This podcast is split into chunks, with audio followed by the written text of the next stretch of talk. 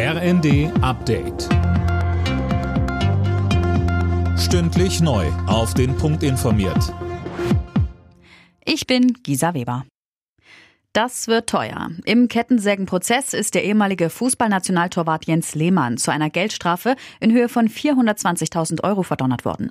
Mehr von Anne Brauer. Das Amtsgericht Starnberg verurteilte Lehmann wegen Sachbeschädigung, Beleidigung und versuchten Betrugs. Der 54-Jährige war wegen eines kuriosen Streits vor Gericht gelandet.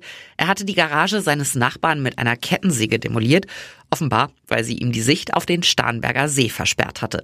In dem Prozess ging es aber auch noch um andere Vorfälle. Am Parkhaus am Münchner Flughafen hatte Lehmann gleich zweimal die Zeche geprellt, indem er dicht hinter einem anderen Auto durch die Schranke gefahren war. Das Motiv des Amokläufers von Prag ist nach wie vor unklar. Die Ermittlungen laufen auf Hochtouren.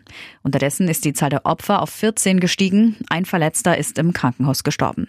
Der Täter hat sich nach der Tat selbst getötet. Wohnungen und Häuser sind zuletzt im Rekordtempo günstiger geworden. Im Vergleich zum Vorjahr sind die Preise im Sommer um rund 10 Prozent gesunken.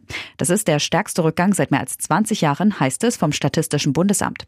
Eine Entspannung auf dem Wohnungsmarkt sieht der Präsident des Immobilienverbands Dirk Wohltorf aber nicht. Er sagte in der ARD. Trotz der gesunkenen Preise können sich viele Familien aufgrund der explodierenden Zinsen keine eigene Immobilie mehr leisten. Und auch diese Menschen, die eigentlich ins Wohneigentum wollen, müssen jetzt in der Miete bleiben. Und da momentan kaum gebaut wird, aufgrund der Verunsicherung auch der politischen Rahmenbedingungen, drängt alles in den Mietmarkt. Im Süden Londons ist ein neues Werk des Street Art Künstlers Banksy aufgetaucht. Wenig später war es dann gestern allerdings auch schon wieder verschwunden.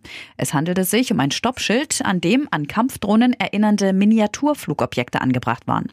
Wer es weggebracht hat, ist unklar. Alle Nachrichten auf rnd.de